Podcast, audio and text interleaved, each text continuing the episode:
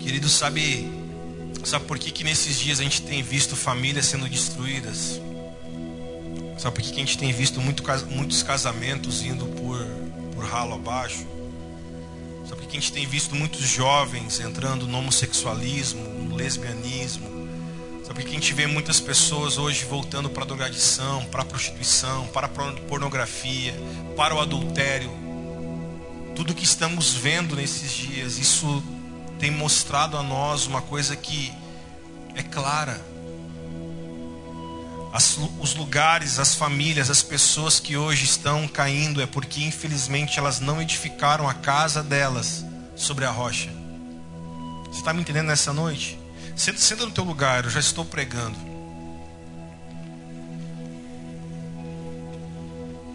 Nós, nós como igreja, nós precisamos ter um senso de urgência. Diga comigo, senso de urgência. Sabe, e o senso de urgência é quando nós passamos a entender o que, que realmente precisamos nos tornar. Isso é termos um senso de urgência. Quando hoje você vê pessoas que estão com a fé fria, quando você vê hoje filhos que talvez não querem mais frequentar um culto como esse, Talvez hoje teu filho, tua filha, talvez hoje teu marido, tua mulher não tem mais ânimo de, de frequentar reuniões, de virem e cultuarem ao Senhor como um homem só, como um culto coletivo, como de domingo, como de terça, como de sábado. Isso precisa ligar em nós um grande alerta. Quando você talvez não tem mais ânimo para ler a Bíblia, quando você não tem mais ânimo de orar, quando você não consegue separar um período no teu dia de tu parar tudo e tu realmente se prostrar diante do Senhor, seja seja ajoelhado, seja sentado, seja em pé, mas realmente você se retirar para um lugar para orar. Quando isso não acontece mais, nós precisamos ter um senso de urgência no nosso coração, de entendermos que estamos morrendo estamos perdendo o que nós nunca poderíamos perder, que é a nossa intimidade, que é o nosso relacionamento com o nosso Cordeiro, com o nosso Salvador, com o nosso Senhor, com o Messias, com Jesus. Se hoje nós não conseguimos mais abrir a boca para orar, se hoje você não sabe nem orar, se hoje você frequenta apenas e é uma, é uma pessoa apenas viciada em cultos, em reuniões, escute, não nos tornamos ainda os cristãos que precisamos nos tornar. Frequentar culto não é um, não é um aferidor de cristianismo. Não matar a reunião não é um aferidor de cristianismo. Agora o cristianismo nosso está em quem que eu e você estamos nos tornando nos dias de hoje. Em como que está a tua vida de oração, em como está a tua vida de devoção ao Senhor. É por isso que muitos homens hoje estão traindo suas esposas. É por isso que hoje nós estamos vivendo uma grande era da prostituição, da pornografia dominando a mente humana. Eu nunca atendi tantos homens como nesses dias, nesses períodos de quatro, cinco meses que nós estamos em quarentena. Eu nunca atendi tantos homens com problema em pornografia como nesse período. E sabe o que isso está demonstrando? Falta de lugar secreto. Isso tem demonstrado falta de relacionamento com Jesus. Nós precisamos parar de tapar o problema.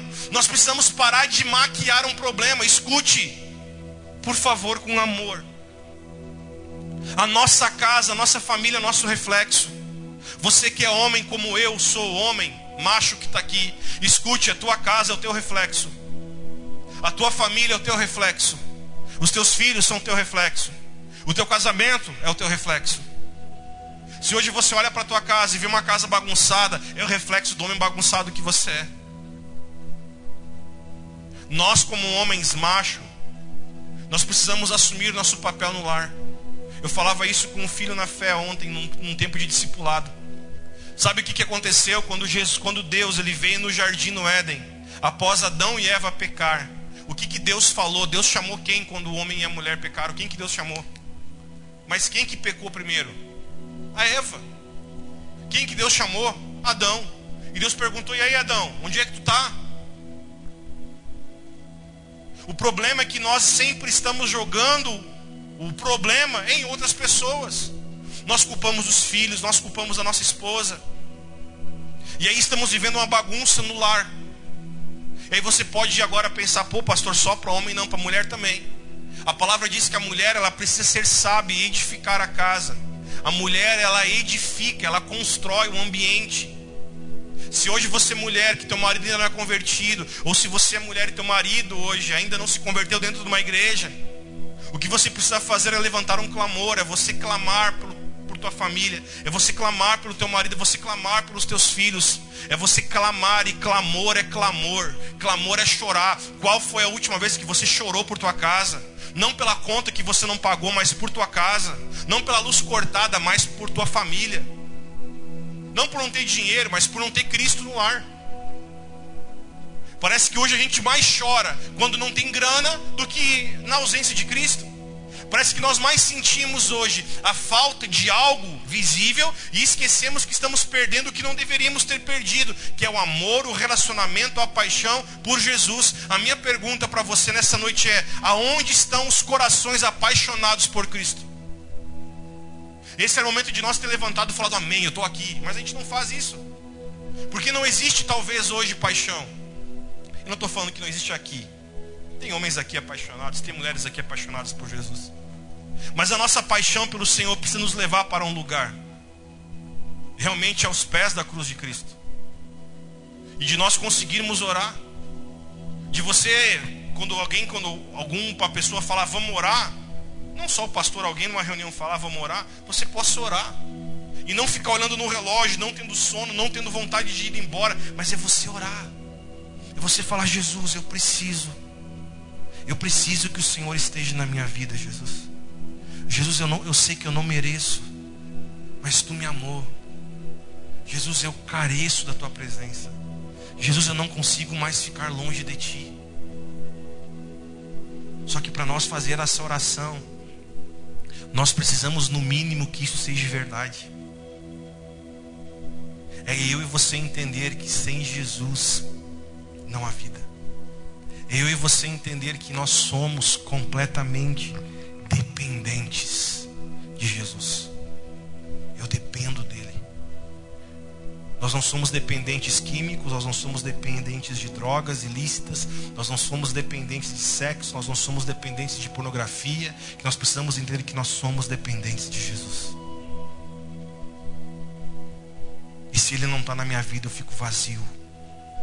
Isso é porque que os homens, e quando eu falo agora homem é raça, é homem, mulher, e homem fêmea e homem macho. Sabe por que, que os homens, a criação, ela busca vícios é para tentar preencher um vazio que só Cristo pode preencher. A droga, no momento, ela pode te dar um êxtase, mas no dia seguinte, vem a larica. A cerveja, o álcool, ele pode te dar uma alegria, mas no dia seguinte vem a ressaca. A comida, ela pode te dar um prazer, mas depois vem a dor de barriga. Agora, Cristo, ele te preenche tanto que depois vem a salvação. E o homem não volta a ser vazio. O homem permanece cheio. Estamos juntos? Nós nesses meses estamos falando muito sobre um tema chamado discipulado. Entendendo que não existe cristianismo sem discipulado, não existe cristão sem que antes se torne verdadeiramente discípulo.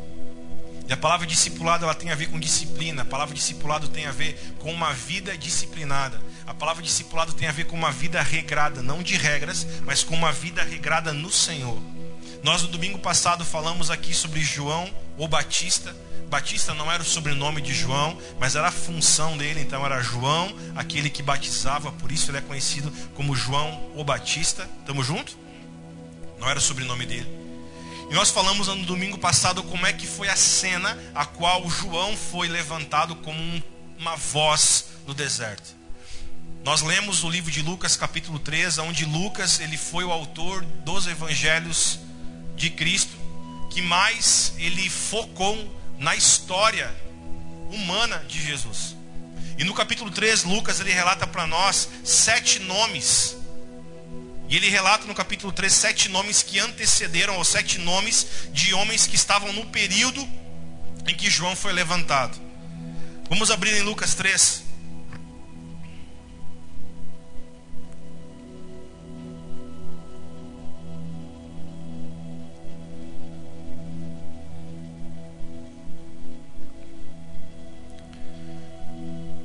Lucas capítulo 3, primeiro, primeiro versículo.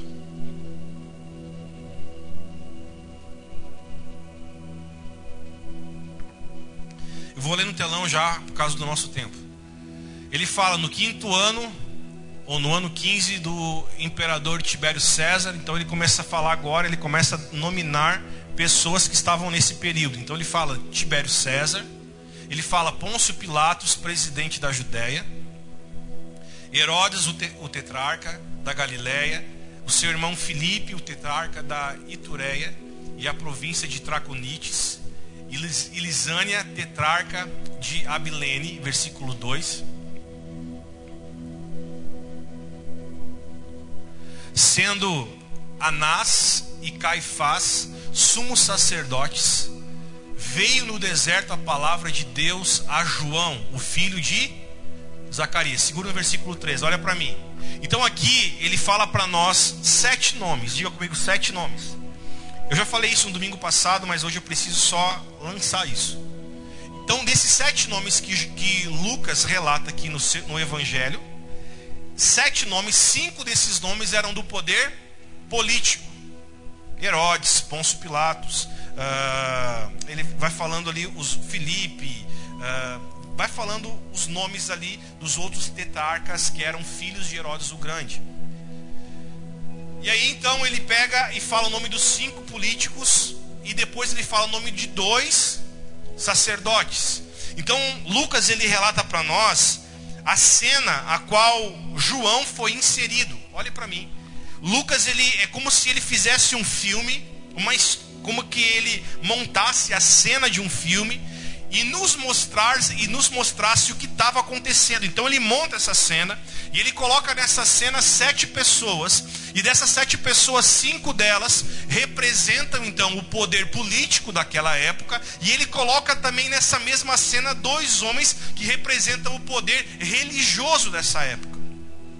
Aí nós contamos na semana passada a história de quem foram, de quem eram esses cinco, o que, que aconteceu, quem eram os dois sumos sacerdotes. E o que Lucas mostra para nós é que havia, nesse mesmo período que João foi levantado, havia maior crise. Não uma crise apenas política naquela sociedade, como também havia uma crise religiosa naquela sociedade. Aí, naquele, naquela cena de bagunça, uma bagunça na política e uma bagunça também na religião, bagunça. Religião e política bagunçado, a humanidade fica perdida. Porque os governantes não sabem para onde estão levando elas e a vida delas de fé também está uma bagunça, porque os líderes espirituais estão completamente cegos. E qual que era esse período? Esse período é conhecido teologicamente como período intertestamentário, que era um período de 400 anos que Deus calou a voz profética na terra. O que, que acontece? Quem está comigo, diga estou. Durante 400 anos ninguém conseguia ouvir uma palavra profética. Deus não falava com, através de nenhum profeta. Tenta imaginar, você vem no culto aqui não ouve nada de Deus, você só ouve palavras vazias. Você vai para um, um outro tabernáculo, para uma outra igreja, você chega lá não ouve nada também. Aí você vai para outro lugar não ouve nada. Você vai para um outro tabernáculo, para outra congregação, não ouve nada. Você vai em tudo que é tipo de igreja e não ouve nada. E você vê, cara, tá tudo errado. Você começa a ver na política uma bagunça e você vê essa mesma bagunça na religião. Irmão, isso é desesperador. E não foi um ano, dez anos, vinte anos, cem anos. Foram quatrocentos anos de silêncio. Deus não falava através de nenhum profeta na terra. Quatrocentos anos em que Deus calou a, calou a boca dele, calou a voz dele profética. Aí todo mundo falava, tá, e agora, e agora? Os camaradas conseguiam ler a Torá, eles liam a Bíblia, mas eles não entendiam. Por quê? Porque se esse livro aqui não for vivido na tua vida, esse livro não vai ter poder nenhum. Alguém já viu uma Bíblia aberta em vários lugares? Diga assim, já vi. Aquela Bíblia aberta ele tem poder de mudar aquele ambiente? Sim ou não? Porque se fosse assim, nós meteríamos a Bíblia aberta na nossa casa, ninguém mais brigaria. Estabelecimento que estivesse quebrando, abrir uma Bíblia lá, vai vender muito. Essa Bíblia, sem o Espírito Santo dentro de mim e de você, nada vai mudar. Letra por letra. Todo mundo lia, ninguém entendia. Os caras bradavam, falavam, ninguém entendia. Porque a Bíblia ela passa a ter vida em nós quando o Espírito Santo enche nosso coração ou quando nós ouvimos alguém cheio do Espírito Santo. 400 anos de silêncio. Aí todo mundo esperando aquela cena se movimentar, 400 anos. E preste atenção, 400 anos, irmão. É, são muitas gerações. Muitas gerações. Em 100 anos nós juntamos quatro gerações: pai, filho, neto e bisneto. Alguém aqui tem bisavó ainda viva? Levanta a mão. Alguém tem? Quatro gerações. Então 400 anos era muita geração. A bisavó já não ouvia a palavra de Deus, o bisneto dela também não estava ouvindo. Aí, 400 anos de silêncio, desespero total. O que aconteceu? Todo mundo esperava uma movimentação. Aí Deus vem e levanta uma voz profética. Preste atenção. Nem no tabernáculo, na igreja, e nem no palácio, no governo. Deus levanta uma voz profética onde? No deserto. Porque não é o lugar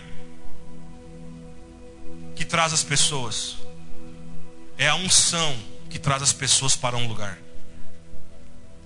Deus levanta um homem que comia gafanhoto, mel silvestre, vestido com roupa de pelo, um homem que tinha uma dieta diferente, um homem que não tinha um prédio físico, um homem que pregava ao ar livre, um homem que a, a, a, linguagem dele era uma linguagem um pouco mais pesada, porque ele não falava queridinho, olha para o lado, irmão, amado. João falava para os caras: vocês são serpente, vocês são raça de víbora. João xingava, não porque ele, não porque ele era brabo, mas ele falava e denunciava o pecado daquela geração. Você tem noção? Se Deus revelasse aqui realmente para mim ou para qualquer um de nós, quem que cada um de nós somos, nós nos envergonharíamos. Está comigo aqui? Se Deus revelasse agora o que passou na tua cabeça durante essa semana, o que você fez quando ninguém te via, o que você falou quando achava que ninguém estava te ouvindo, talvez a palavra seria a mesma: raça de víboras. Estamos juntos? Se não há conversão, por trás de uma maquiagem, há uma mulher fofoqueira mentirosa. Por trás de uma barba bem feita, de um cabelo bem cortado, de um perfume, de uma roupa bonita, há um homem idólatra. Talvez há um homem prostituto. Alguém está comigo? Só que João revelou aquilo que eles eram. Alguém olhar e falar, cara, você é um mentiroso. Porque não, ontem tu pensou isso, ontem tu falou isso, ontem tu falou aquilo. Às vezes nós falamos, ah, como eu queria que Deus, como eu queria que Jesus estivesse no ambiente. Irmão, eu sei que Ele está aqui. Mas se Jesus me revelasse tudo que cada um de vocês, cada um de nós somos, talvez a gente falaria, não, Jesus não revela tudo não. Só que Ele sabe agora o que você está pensando. Tamo junto? Aí João tem uma linguagem pesada para essa galera. Aí Deus vem e levanta uma voz profética então no deserto. E, João, e Deus usa João para ser a voz que clamava no deserto. Em Lucas capítulo 3, quem está comigo diga estou. Versículo 3 que nós paramos no telão. Vamos ler lá no telão. Diz assim: E percorreu toda a terra ao redor do Jordão, pregando o batismo de arrependimento para perdão dos pecados, versículo 4. Segundo o que está escrito no livro da palavra do profeta Isaías, que diz: Voz do que clama no deserto, preparai o caminho do Senhor, endireitai as suas veredas, versículo 5. Todo vale se encherá e se abaixará todo monte e outeiro, e o que é tortuoso será endireitado. Eu vou voltar daqui a pouquinho nessa palavra e os caminhos escrabo, uh, escabrosos serão, serão aplanados, versículo 6, e toda a carne verá a salvação de Deus, versículo 7. Dizia, pois, João à multidão que saía para ser batizada por ele. O que, que ele dizia para a multidão? Raça de víboras, quem vos ensinou a fugir da ira que está para vir? Versículo 8: Produzi, pois, frutos dignos de arrependimento, e não comeceis a dizer a vós mesmos: Temos por Abraão por pai, porque eu vos, porque eu vos digo que até destas pedras pode Deus suscitar filhos a Abraão. Diga comigo: produzi frutos dignos de arrependimento. Fecha sua Bíblia, olha para mim aqui, por favor. Eu vou ser muito rápido nessa noite. Estamos junto aqui? O que acontece? Nós precisamos entender que Deus, ele não usa, ele não unge métodos. Deus, ele usa e unge pessoas. Diga comigo, Deus unge homens por, mais, por melhor que seja o método de uma religião, por melhor que seja a regra, por melhor que seja a ordem, por melhor que seja o método de alguma igreja, Deus não unge métodos, Ele unge homens, Ele unge pessoas, Ele unge o homem a qual Ele criou. E como nós falamos, 400 anos de silêncio no povo de Israel, Deus agora levanta uma voz profética. E qual que era a missão de João? A missão de João era trazer nas pessoas um batismo de arrependimento. Diga comigo, arrependimento. Isso. E esse era a função de João, preparar o caminho para que Jesus viesse. Preste atenção. O que é preparar o caminho? É preparar o ambiente. Na antiguidade, na época de Jesus, o que acontecia? Toda festa que havia, Antes do rei fazer uma festa, ou antes do rei ir para um lugar, fazer uma visita a algum outro lugar, o que, que o rei fazia? Ele mandava na frente dele, ele mandava na sua frente alguém para preparar o caminho para ele. Estamos juntos? Antes de o rei ir para um lugar, para uma casa, para uma festa, para um encontro, ele sempre mandava um arauto ir diante dele. E o que, que essa pessoa fazia? Ele, ela preparava o caminho ela preparava o ambiente e quando esse ambiente estivesse pronto, o rei vinha então e entrava, adentrava nesse ambiente. O que que, o que, como era chamada essas pessoas? Eram chamados de percursores. E João ele era um percursor. João ele preparou o caminho para que Cristo viesse.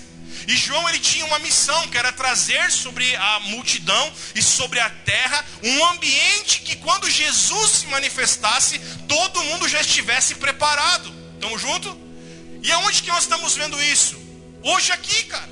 A igreja, pastores, os, os cinco dons que o Senhor deu em Efésios 4:12, pastor, pastor, evangelista, pregador, uh, mestre, apóstolo, profeta, Todos esses cinco dons que tem em Efésios 4, 12, são homens que Deus levantou no meio do povo para ser o percursor, homens para preparar o caminho para a volta de Jesus. O que, que eu, como pastor, estou fazendo aqui nessa noite? Estou trazendo uma palavra para preparar eu e você, como igreja, para que quando Jesus venha, nós venhamos entender: esse é o nosso Senhor. Eu estou preparado, estou com roupas preparadas. Eu estou livre do pecado, Jesus. Eu não estou mais vivendo uma vida promíscua. Isto é ser preparado. E o que, que João fez? João foi na frente, porque o Senhor levantou ele, para preparar o caminho para Jesus. Amém? Agora olha para mim. Por que, que Deus usou João? No livro de Mateus, capítulo 11, versículo 7 até 11, não precisa abrir. Ali Jesus ele mesmo fala que João Batista, ele não era um caniço agitado pelo vento. Diga comigo, não era um caniço agitado pelo vento. Em Mateus 11, gente, se não está dando certo a gravação, desliga aí, porque senão a galera vai ficar olhando para os lados. Então olha para mim. Em Mateus 11, está falando sobre, Jesus lhe diz, vocês não foram ver no deserto um caniço agitado pelo vento. O que, que Jesus estava dizendo? Que João Batista, que João, ele era um homem centrado. João, ele era um homem certo. Ele era um homem firmado sobre algo. João não era um homem levantado por ou levado por qualquer vento de doutrina. João, ele tinha um posicionamento. João, ele não era uma pessoa levada por qualquer dificuldade. João, ele era um homem centrado, um homem reto. João, ele sabia quem ele era. Tanto que João sabia que ele era, que ele dizia: Eu sou a voz do que clama no deserto. Em Mateus 11, quando Jesus disse que o que vocês foram ver no deserto? Um caniço balançado, um caniço agitado pelo vento? Não. Jesus estava falando o seguinte: que João, o que batizava, ele não era um homem vulnerável às dificuldades. Ele não era um homem que, era, que ele era levado por qualquer vento. Alguém está comigo nessa noite? Tem pessoas que eles não são firmadas. E aí qualquer vento, ela, ela cai. Ô irmão, o que, que houve? Não, não, não, vem uma dificuldade aí, mas já vou levantar de novo. Daqui a pouquinho vem outro, ele cai de novo. Irmão, o que, que houve? Tu recente levantou. Não, cara, tu nem tem noção, passei por uma outra luta aí, mas daqui a pouquinho me levanto de novo. Jesus disse que João ele não era um caniço agitado pelo vento. Segundo ponto, João entendia quem ele era. João ele falou: "Eu sou a voz do que clama no deserto". João não disse: "Eu tenho a voz". João falou: "Eu sou a voz". João estava dizendo: "Eu sou a própria mensagem do que eu estou pregando". Sabe qual é que é o problema? João não pregava algo que ele não vivia. João falava aquilo que ele era. Há uma frase que eu não vou lembrar qual, de quem que é o autor, não lembro se é Charles Spurgeon, não lembro quem é o autor dessa frase, mas não é minha. Que ela fala o seguinte, ou do Billy Graham: quando você for pregar o evangelho, se for preciso, use palavras. Se não, viva e prega o evangelho com a sua própria vida. Qual é o problema hoje? Tem muitas pessoas que falam muito, mas a vida delas tu não encontra nada. Está aqui ainda nessa noite? Aí o que está acontecendo agora? João, então, sendo a voz que estava clamando no deserto, João ele era a própria mensagem. Diga comigo, João era a própria mensagem. João começa a pregar então e, e ele olha para aquelas pessoas e ele confronta elas, mas ele não confronta porque ele era homem brabo, ele não confronta porque ele era homem enraivado, ele não confronta porque ah, o João tá brabo hoje. Muitas pessoas pensam, o pastor tá brabo. Não, irmão, ninguém tá brabo. João ele pregou aquilo que aquela, aquelas pessoas realmente não queriam, mas precisavam ouvir. A João olha para eles e fala o seguinte: quem está comigo, diga estou. João ele começa a falar o que, que geraria se aquelas pessoas se convertessem. Ariel, bota para mim, por favor, o capítulo 13 de Lucas, versículo 4. João começou a falar agora o seguinte: quem está comigo? Ele fala, segundo o que está escrito no livro do, das palavras do profeta Isaías, que diz: Vós o que clama no deserto, preparai o caminho para o Senhor e endireitai as suas veredas. Versículo 5. João está dizendo: Eu sou essa voz. João está falando: Eu sou essa mensagem. Agora olha que interessante. João está dizendo o seguinte: que aquela pessoa que se arrepender, aquela pessoa que ouvir essa palavra, aquela pessoa que viver essa palavra, diga comigo em voz alta: ouvir e viver. Diga a pessoa do teu lado, ouvir e viver. Sabe, irmão, olha para o pastor aqui, cara. Eu amo demais vocês. Só que eu preciso, às vezes, entender que você está me entendendo. E João está dizendo o seguinte: aqueles que ouvirem essa palavra, e aqueles que viverem essa palavra, algo vai acontecer. O que, que vai acontecer? E Lucas relata aqui: todo vale se encherá. Diga comigo: todo vale se encherá. O que está acontecendo aqui? A minha tradução NAA fala o seguinte: todo vale será aterrado. O que, que João está querendo dizer? Tudo aquilo que estava desalinhado vai ser. Uau! João está dizendo: aquele que ouvir a minha palavra, aquele que praticar essa palavra a qual eu estou pregando, eu estou dizendo para você que todo vale será aterrado, todo vale vai ser aplanado. Estamos junto aqui ou não?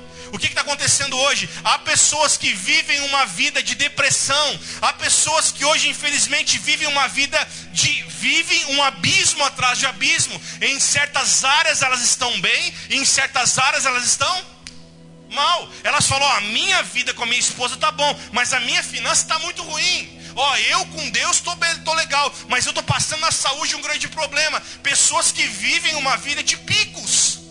Ó, nessa área aqui eu estou bem, mas nessa aqui eu estou ruim. Nessa eu estou bem, mas nessa aqui eu estou ruim. João está falando o seguinte: que a mensagem a qual ele prega, a mensagem a qual ele, ele está ministrando, é uma mensagem que vai aterrar, vai aplainar. A pessoa vai passar a viver uma vida não mais de separação, mas vai viver uma vida constante em Cristo Jesus.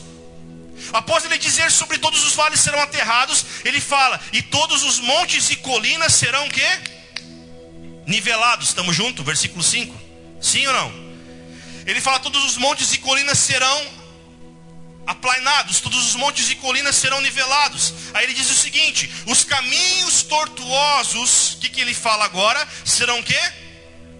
Endireitados ou retificados. Depois ele fala: e as estradas irregulares serão aplanadas, e toda a humanidade virá, verá que a salvação vem de Deus. Diga comigo, João está dizendo que a mensagem ouvida e vivida trará consequências boas.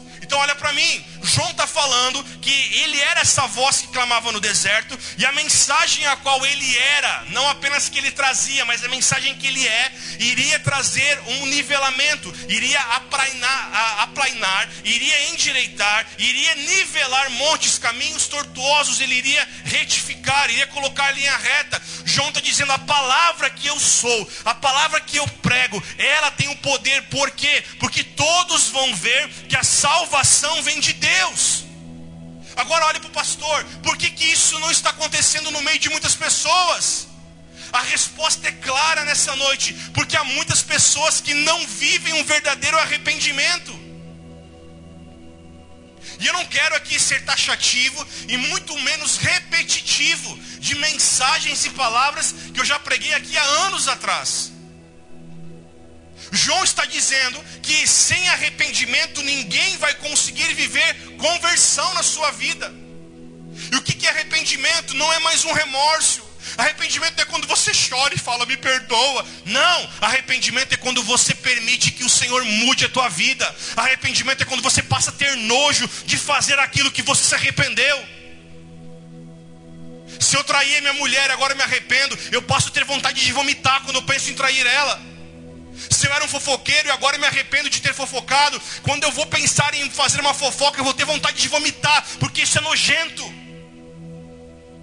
Isso é arrependimento, é quando você passa a ter nojo daquilo que você fez. Meu Deus, eu penso em beber como eu bebi antes, me dá nojo. Isso é arrependimento.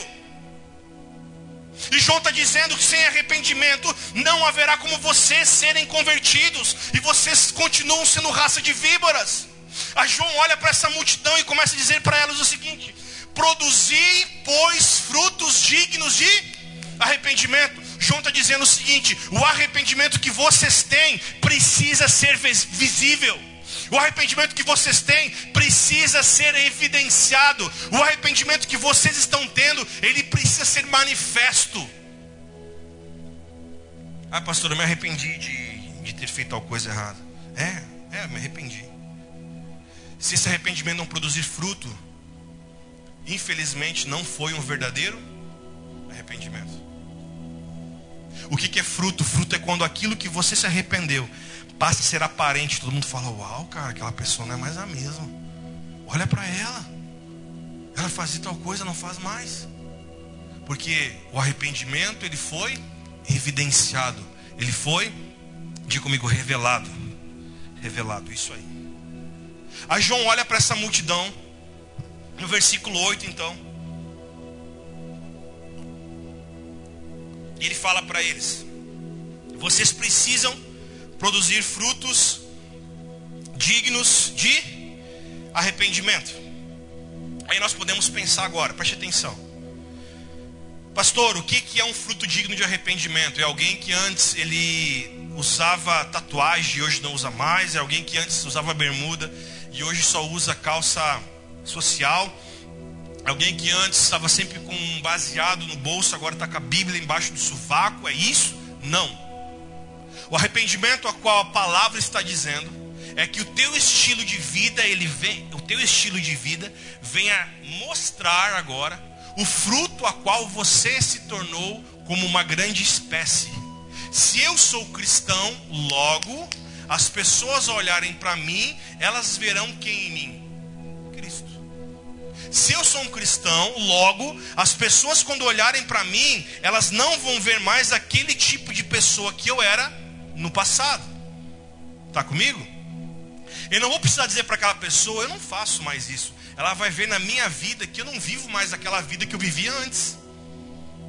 Porque o meu arrependimento no Senhor Jesus me transformou e eu me converti, e a partir de agora eu te, estou produzindo frutos dignos de arrependimento. Frutos que as pessoas olham para mim e veem, estão vendo que aquilo que eu estou dando é diferente do que eu dava antes. Estamos juntos até aqui? Vai comigo rapidinho no livro de João, capítulo 15, versículo 16.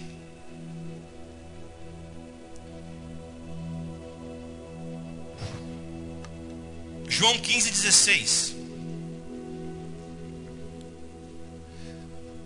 Capítulo 15 do livro de João é um capítulo que eu entendo que é um dos capítulos da mentoria de Jesus para os seus discípulos, tá?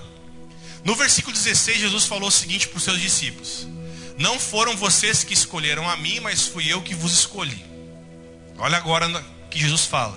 E eu vos nomeei para que vocês vão ou vades e deem. Diga comigo, Jesus nomeou os seus discípulos para que eles vão e deem frutos. Aí Jesus fala o seguinte, vamos junto lá no telão na tua Bíblia, tá? E ele fala: "E que o vosso fruto ele venha permanecer, a fim de que tudo quanto em meu nome pedires ao Pai, ele vos conceda". Segura aqui, olha para mim. O que, que Jesus está dizendo no capítulo 15 de João? Ele está falando o seguinte: Não foram vocês que me escolheram, mas fui eu que escolhi vocês. Eu chamei vocês para vocês serem meus discípulos, vocês aceitaram. E eu agora vos empoderei, eu agora vos nomeei para que vocês possam ir e aonde vocês foram que vocês deem frutos. Preste atenção. Todos nós produzimos frutos. Todos nós. Deixa eu dar alguns exemplos aqui nessa noite um pouco uh, exemplos mais claros do nosso cotidiano dia a dia. Eu, eu quero que você levanta a mão se você vi, viveu ou vive isso.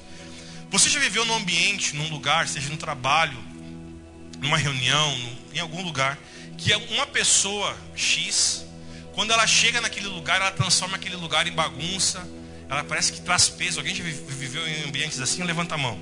Levanta a mão bem dá banadinha assim. Tipo assim, a pessoa chega, só falta a flor murchar, né?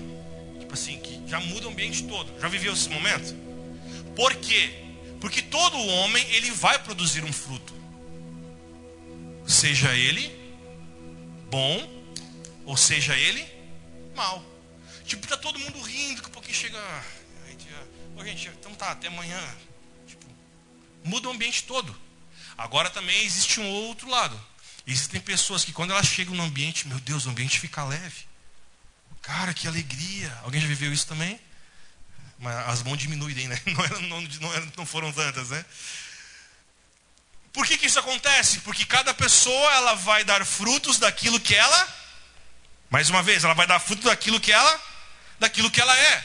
E Jesus está falando o seguinte: eu vos nomeei. Ele nomeou quem? Isso, irmão, que bom. Ele nomeou quem? Os discípulos. E ele disse: Eu nomei vocês para que vocês vão, vades e deis frutos. E ele não falou assim: Vocês vão dar frutos temporários. Eu nomeei vocês para que vocês vão agora e deem frutos, e que o vosso fruto permaneça. Sabe o que está acontecendo aqui? Quando nós realmente nos tornamos discípulos de Jesus, de Yeshua, discípulos de Jesus o Cristo, aonde nós estivermos, aonde nós formos, nós vamos sim dar frutos. E olha que é interessante: e todo fruto que nós dermos em Jesus, esse fruto vai permanecer. Isso eu quero que você entenda. Se isso é para nossa vida, é para o teu trabalho, é para tua família, é para teus filhos. Pastor, o meu filho desviou. Entenda uma coisa: se você der um fruto em Cristo, o teu fruto vai permanecer, irmão. Pode o tempo passar, mas na hora certa você vai colher esse fruto em nome de Jesus. Quando nós entendemos que o nosso fruto, a nossa espécie é Cristo agora, e eu posso ser discípulo, o meu fruto no Senhor vai permanecer. Ah, se desviou, saiu. Cara, se essa pessoa ouviu, quando eu já sou transformado pelo Senhor, o meu fruto vai permanecer. E Jesus olha para os seus discípulos e fala: E que o vosso fruto permaneça, a fim, de, a fim de que tudo quanto vocês pedirem em meu nome, o meu Pai vos conceda. Estamos juntos aqui ou não? Então olha para mim, João fala no capítulo 3 de Lucas, versículo 8, produzir, pois, frutos dignos de arrependimento. Jesus em João 15 agora fala para os seus discípulos, eu vos empoderei, eu vos nomeei para que vocês vão em todo mundo e que vocês deem fruto. E outra coisa, e que o vosso fruto permaneça. Estamos juntos até aqui? Agora olha para o pastor, por favor. Que tipo de fruto eu e você temos dado nesses dias? Que tipo de fruto nós estamos gerando nos dias de hoje? Gálatas 5, 22, por favor, Ariel.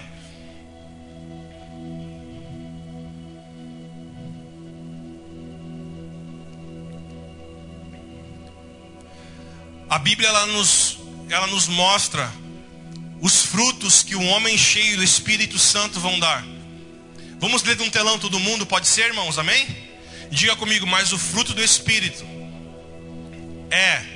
Vamos todo mundo junto agora? Vai, um, dois, três amor, paz, bem, bondade, fé, temperança. Segura aí, olha para mim.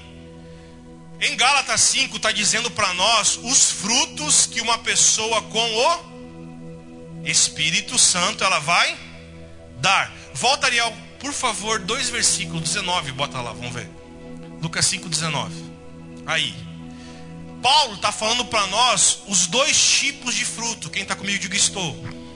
Ele está falando para nós, tenta imaginar. Eu ia pegar alguém aqui, mas não vou pegar, tá? Vou usar como exemplo então aqui. Essa, todo mundo está vendo essa garrafa de água? Todo mundo está vendo esse copo de água?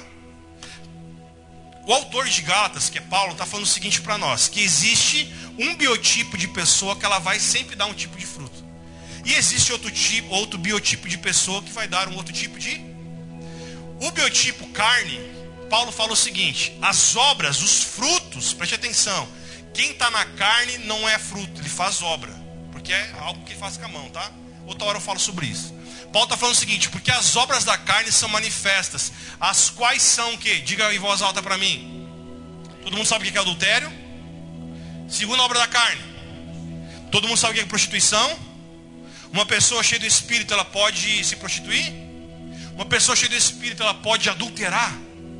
Mas pastor, ele era pastor, ele está no segundo casamento, pode? Ele era pastor, mas não sei de qual Cristo que ele é, né? Então, obras da carne, adultério, prostituição, que mais? Que mais? Lascívia, vai lá, versículo 20, que mais? Uma pessoa com o Espírito Santo, ele é idólatra? Uma pessoa com o Espírito Santo é feiticeira? Agora, para mim, a gente sempre pensa que feitiçaria, quem vai na macumba lá, bate um tambor, bota uma galinha, não sei mais o que. Cara, tem muita gente que usa a língua para amaldiçoar alguém. Tomara que morra essa praga. Eu vou sair daqui, vou bater o pé, tomara que quebre esse lugar. Tá comigo? Tem muita gente feiticeiro que não vai no, no centro espírito, na casa ou na casa de umbanda, mas as suas obras são obras de feitiçaria. Ai, que inveja daquele casamento. Tomara que quebre, tomara que se separe. Ai, tomara que o filho dele seja um baita de um homossexual. Está comigo nessa noite? O pastor não vai dar mais exemplo, porque eu estou dando muito exemplo, né? Feitiçaria, que mais que faz depois as, as obras da carne? Inimizade. Ô Kleber, tu nem sabe o que o fulano falou de ti. Olha, eu estou falando pro teu bem, tá? Mas é assim, ó. Está comigo nessa noite? É fruto do Espírito isso? Não. Aí depois de inimizade fala de porfias. Depois de porfias fala emulações. Depois fala de ira. O que, que é ira? Pessoas que vivem uma vida de irritação. Preste atenção. Cristo não nos condena nós, nós nos irritar. Tipo, pastor, eu fiquei irado. Estou pecando, não, irmão. Passar pela ira é normal. Agora o problema é quando você dá luz a essa ira. Está comigo? A Bíblia fala: irai-vos, mas não Tipo assim, você pode ter a ira aqui dentro, mas domina ela e mata ela, não joga ela para fora. Tamo junto? Então a ira que é aqui é aquela ira que foi dada à luz. Segundo, pelejas, outras traduções dizem facções. Depois fala de dissensões, depois fala de heresias. O que é heresia? É ensinar aquilo que é errado. Versículo 21. Cara, a lista é grande, né? Tipo, lista da carne, meu Deus, dá um livrão, né? Aí inveja, homicídios, bebedice, glutonaria. Aí fala o seguinte: as coisas semelhantes a estas, acerca das quais vos declaro, como já antes vos disse, que os que cometem tais coisas, o que, que Paulo diz agora? Não herdarão o reino de Deus. Então preste atenção. Em casa, leia Gálatas 5,19 em diante ali, obras da carne. Agora no versículo 22, Paulo vai falar para nós o que, que uma pessoa arrependida, convertida, cheia do Espírito Santo, o que, que ela vai dar. Que é fruto. Paulo ele começa a falar, mas o fruto de uma pessoa com o Espírito Santo, ela vai transmitir o que? Amor, prazer, gozo, né? Paz. Ela é uma pessoa que tem longanimidade, é uma pessoa benigna ela sempre traz mansidão no lugar. É uma pessoa bondosa. Tudo que ela faz, você vê bondade nela. Ela tem, o que mais? Fé. Ela é uma pessoa mansa. E ela é uma pessoa temperada, cara. Uma pessoa que tem temperança. Agora entenda, por favor. Quando João, o Batista, em Lucas 13, ele fala produzir pois frutos dignos de arrependimento, o que João já estava dizendo para aquelas pessoas, antes até mesmo de Paulo conhecer Cristo, João estava falando: vocês precisam expor, vocês precisam evidenciar a transformação da palavra de Deus na vida de vocês. Tanto que João, depois, no versículo 10, 11, 12, João fala: se você tem duas capas, pega uma e dê para quem não tem. Se você batia em alguém, não bata mais, corrija, mas não bata mais. Se você falava mal de alguém, João fala isso, não falem mais. O que, que João está dizendo? Isso é o fruto que vocês vão evidenciar que realmente vocês se arrependeram. Está comigo? Agora, para mim poder realmente encerrar nessa noite, pastor, essa palavra me machuca porque eu vejo que eu ainda tenho obras da carne. Eu ainda vejo, pastor, que eu não consigo me libertar do que Paulo fala em Gálatas 5, 19, 20 e 21. Pastor, eu até tenho alguns frutos do Espírito, eu sou mais manso, eu tenho bondade, eu sou temperado, tenho temperança, mas pastor, tem algumas coisas que eu não estou fazendo, que eu não estou conseguindo dar, eu não consigo ser bondoso, pastor, eu não consigo ser longânimo, eu não consigo esperar, eu, não, eu quero tudo para ontem, eu não consigo ser misericordioso. Irmão, para aí. Se isso você está pensando agora, alega teu coração, porque é sinal que o Senhor quer que você realmente se arrependa. E nós nessa noite nós vamos levantar um clamor e uma oração aqui, para que eu e você venhamos ser pessoas que venhamos dar frutos e que os nossos frutos sejam frutos espirituais e que os nossos frutos realmente permaneçam em nome de Jesus. Amém. Sabe, o nosso grande problema é que nós estamos colocando em Jesus uma responsabilidade que é nossa. O que está acontecendo? Todos os anos, todo, todos os municípios querem fazer a marcha para Jesus. Isso é legal, é legal. Só que a igreja que quer marchar, ela precisa entender que não é marchando. A igreja precisa dar fruto. Tipo, vamos marchar, vamos marchar. Eu não sou contra nós marchar. Só que antes de nós marchar, nós já deveríamos estar dando fruto numa cidade. E todo mundo fala, essa cidade precisa de Jesus. Irmão, sabe o que Jesus fala? Essa cidade está precisando de cristãos. Porque ele fala, vocês são o sal da terra. Ele diz, vocês são a luz do mundo. Antes de uma cidade ver o Jesus, a cidade precisa ver o Cristo que eu e você somos. Quando nós falamos essa cidade precisa de luz, Jesus brilha a tua luz. Ele fala, eu sou luz. Mas eu já disse que vocês, meus discípulos, vocês são a luz do mundo. Então, brilhem. Ah, pastor, falta tempero nessa cidade. Sim, vocês são sal da terra. Pessoas temperosas, né? Isso. Nós precisamos nos tornar aquilo que Jesus disse que nós somos e tomar sobre nós a responsabilidade que é tua, que é minha, que é nossa.